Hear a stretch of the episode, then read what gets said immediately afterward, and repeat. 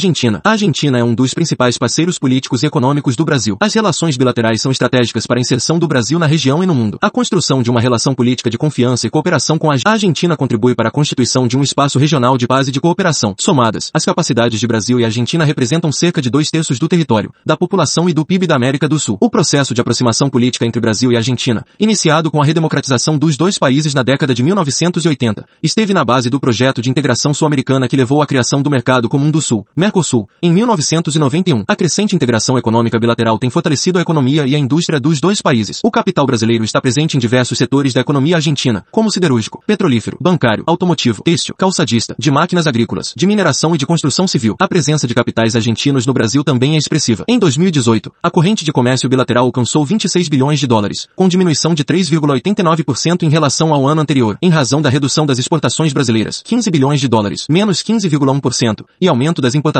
de produtos argentinos, 11 bilhões de dólares, mais 17,1%. No período, o Brasil somou superávit bilateral de 3,9 bilhões de dólares, menos 52,33% em relação a 2017. A Argentina ocupa o terceiro lugar no destino das exportações brasileiras. A forte dinâmica comercial bilateral, marcada pelo elevado percentual de produtos de alto valor agregado, tem importantes impactos em setores estratégicos das duas economias, sobretudo na indústria. Ressalta-se, entre as áreas beneficiadas pela parceira bilateral, o setor automotivo, que tem efeitos diretos e indiretos sobre o conjunto da economia brasileira, em campos tão diversos como mineração, siderurgia, metalurgia, química, petróleo e gás, além do setor de serviços, engenharia, mecânica, administração, propaganda e marketing, entre outros. No plano político, a proximidade com a Argentina constitui pilar importante do esforço de construção de um espaço de paz e cooperação no entorno brasileiro. A alta densidade da cooperação política entre ambos os países reflete-se nos frequentes encontros e visitas bilaterais em nível presidencial e ministerial. Nos últimos anos, diversos canais institucionais de diálogo foram reforçados, com destaque para a realização de diversas reuniões da Comissão Bilateral de Produção e Comércio, a reativação do Comitê Permanente de Política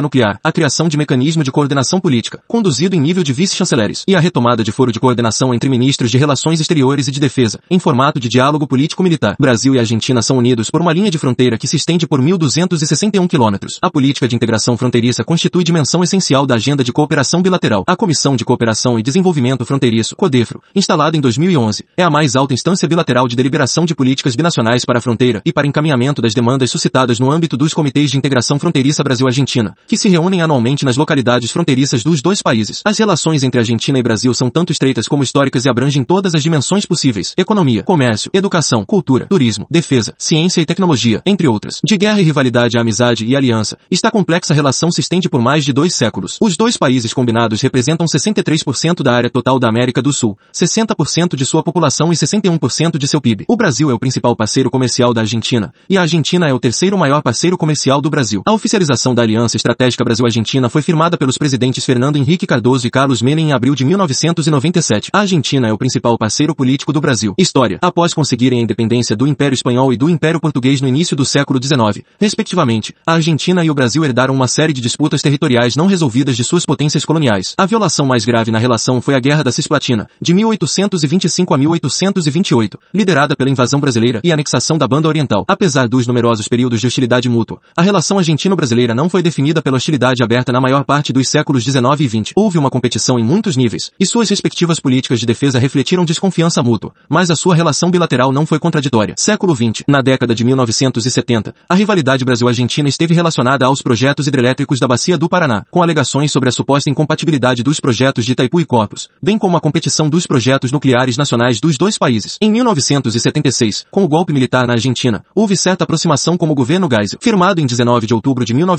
1979, o Acordo Tripartite Brasil-Argentina-Paraguai, Acordo de Aproveitamento Hidrelétrico de Itaipu e Corpus, que trata do aproveitamento dos recursos hidráulicos no trecho do Rio Paraná desde o município de Sete Quedas, MS, até a foz do Rio da Prata, pôs fim à crise Itaipu Corpus. Em 1980, Brasil e Argentina firmaram um acordo de cooperação para o desenvolvimento e aplicação dos usos pacíficos da energia nuclear. Esse fato daria início a uma maior aproximação entre os dois países na temática nuclear, o que levaria, em 1991, à criação da Agência Brasileiro-Argentina de Contabilidade e Controle de Materiais Nucleares. Em 1985, os governos civis de Sarney e Alfonsin firmaram a Declaração do Iguaçu, com o propósito de aprofundar as relações econômicas e comerciais entre os dois países. Além disso, outro acordo nuclear aprofundou o anterior, com a criação da Agência Brasileiro-Argentina de Contabilidade e Controle de Materiais Nucleares. Em 1991, os dois países voltaram à sua concorrência em cooperação nuclear por meio da confiança mútua. Ainda em 1991, foi assinado um acordo de salvaguardas, o Acordo Quadripartite entre a ABAC, o Brasil, a Argentina e a Agência Internacional de Energia Atômica. O Acordo Quadripartite entrou em vigor em 1994 e foi reconhecido pelo grupo de fornecedores exteriores nucleares como alternativa válida para o protocolo adicional ao Tratado de Não Proliferação de Armas Nucleares. Guerra das Malvinas. Ver artigo principal. Guerra das Malvinas. Tripulação de um Gruma S-2 Trek da Marinha da Argentina a bordo do porta-aviões brasileiro São Paulo, A-12, em 2003. Três anos depois de reivindicar, no âmbito da Operação Soberania, as Ilhas Picton, Lennox e Nueva, a Argentina invadiu as Ilhas Falkland, em castelhano, Islas Malvinas, em abril de 1982, em uma breve mas importante guerra com o Reino Unido. O Brasil apoiou a reivindicação argentina sobre as Ilhas Malvinas. Depois de analisar a questão sobre as Ilhas Malvinas, Sua Excelência o Presidente da República Federativa do Brasil expressou o apoio de seu governo à República Argentina, reafirmando sua crença de que as negociações em curso trará resultados satisfatórios dentro de um breve período de tempo. Ministério das Relações Exteriores do Brasil. Em 3 de junho de 1982, caças Northrop F-5 e Tiger segunda da Força Aérea Brasileira interceptaram um bombardeiro estratégico Avro Vulca da Força Aérea Real em rota para a Ilha de Ascensão depois de bombardear posições argentinas nas Ilhas Malvinas. O avião foi obrigado a pousar no base aérea do Galeão no Rio de Janeiro, onde a tripulação e a aeronave foram apreendidos. Depois de negociações diplomáticas com o Reino Unido, a aeronave e tripulação foram liberados em 11 de junho. No entanto, os mísseis em 9 Sidewinder e AGM 45 Shriek a bordo da aeronave foram confiscados pelas autoridades brasileiras. O Brasil manteve-se, oficialmente, neutro no conflito, de acordo com o historiador e cientista político Moniz Bandeira. Entretanto, essa neutralidade foi imperfeita. O Brasil reconhece a soberania argentina sobre as Ilhas Malvinas desde 1833, ano da terceira invasão inglesa às ilhas. Quando o governo imperial brasileiro foi informado pela Argentina da ocupação das ilhas pelo governo britânico pelo uso da força, o Brasil instruiu seu ministro plenipotenciário em Londres a apoiar um protesto junto à corte de St. James. Em 1982, o Brasil, honrando sua tradição pacífica, demonstrou não concordar com o recurso ao uso da força como ferramenta de solução de conflitos. Além disso, em um contexto de crise econômica profunda, o governo brasileiro não poderia contrariar os interesses ingleses. O governo brasileiro adotou, então, uma neutralidade ambivalente em uma postura pragmática. Moniz Bandeira, entretanto, argumenta que o Brasil adotou, na prática, posicionamento favorável à Argentina, ao ceder, sob a forma de leasing, dois aviões de patrulha MB-11 da Embraer, estacionados na base aérea de Santa Catarina, ao governo argentino. O Brasil também vendeu buzeiros e peças de fuzil à Argentina. Século 21. Os presidentes Lula e Néstor Kirchner, 10 de março de 2004. As presidentes Dilma Rousseff e Cristina Kirchner, 12 de janeiro de 2011. Os presidentes Maurício Macri e Jair Bolsonaro, 23 de janeiro de 2019. O governo do presidente Néstor Kirchner colocou o Brasil como uma prioridade da política externa e as relações com os brasileiros eram consideradas estratégicas, o que foi recebido com reciprocidade no Brasil, quando Lula da Silva colocou a Argentina como a principal prioridade de sua política externa. Deve-se ressaltar que a primeira visita ao exterior de Lula da Silva, como presidente eleito, foi para a Argentina em dezembro de 2002. Do ponto de vista brasileiro, apenas com esta aliança estratégica seria possível transformar a América do Sul em uma potência mundial, um dos objetivos da política externa de Lula. Nossa aliança com o Brasil é indestrutível. Hector Timeno, ministro das Relações Exteriores da Argentina. Desde 2003, Argentina e Brasil têm coordenado suas posições nos fóruns multilaterais, como pode ser visto pela sua participação conjunta nas negociações agrícolas na reunião da OMC em Cancún, México, a sua posição conjunta no que diz respeito à criação da Área de Livre Comércio das Américas, ALCA, e sua articulação no G20 pela reforma do sistema financeiro internacional. A criação da União de Nações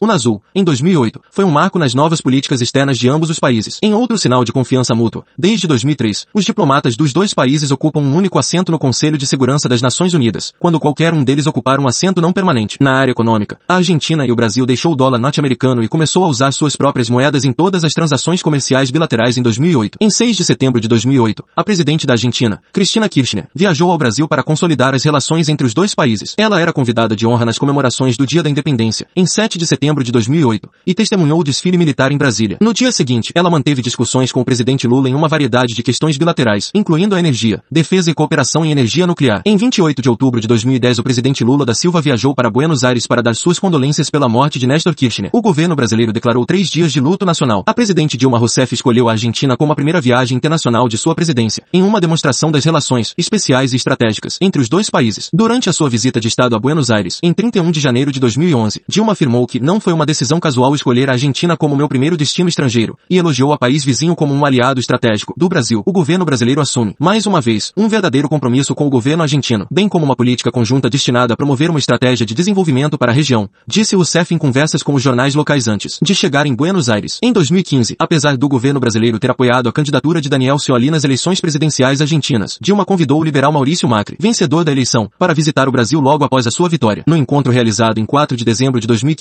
seis dias antes da posse presidencial, Macri e Dilma discutiram sobre relações bilaterais do Mercosul e a situação política no Brasil, além da crise na Venezuela. Deterioração das relações bilaterais. Em 2019, as relações entre Brasil e Argentina se deterioraram devido a profundas diferenças ideológicas entre o presidente de direita do Brasil, Jair Bolsonaro, e o presidente de esquerda da Argentina, Alberto Fernandes, principalmente devido à rejeição do brasileiro ao argentino. Prova da difícil relação foi mostrado durante a posse do presidente argentino que Fernandes foi eleito presidente da Argentina, derrotando Maurício Macri, aliado de direita de Bolsonaro, onde mostrou todo seu apoio durante a desastrosa campanha de reeleição de Macri, onde foi derrotado pela profunda ira popular por suas políticas de austeridade e presidência ineficaz. Inicialmente, Bolsonaro anunciou que não compareceria à eleição de Fernandes nem enviaria representante brasileiro, evidenciando a turbulenta relação entre as duas potências sul-americanas onde, pela primeira vez em 23 anos, não haveria representação brasileira na assunção de seu principal aliado comercial, colocando em risco a continuidade da organização do Mercosul, já quase inexistente devido à suspensão da Venezuela durante o governo de Nicolás Maduro. Dias depois, ele decidiu enviar o vice-presidente brasileiro, Hamilton Mourão, como representante. Outra causa da antipatia entre cada presidente são as relações entre os seus filhos. O filho de Fernandes é conhecido na Argentina como um cosplay progressista liberal, enquanto os filhos de Bolsonaro são conservadores. Durante a pandemia de Covid-19, Bolsonaro é frequentemente questionado por seu tratamento ineficaz da situação, o colapso do sistema de saúde do país e retrocesso democrático, e comparado a seu homólogo argentino. Comparando o impacto do vírus, o Brasil é atualmente o terceiro país com mais casos no mundo, com 4 milhões de infectados e mais de 133 mil óbitos, enquanto a Argentina permanece como o décimo país da América do Sul, com um preocupante aumento de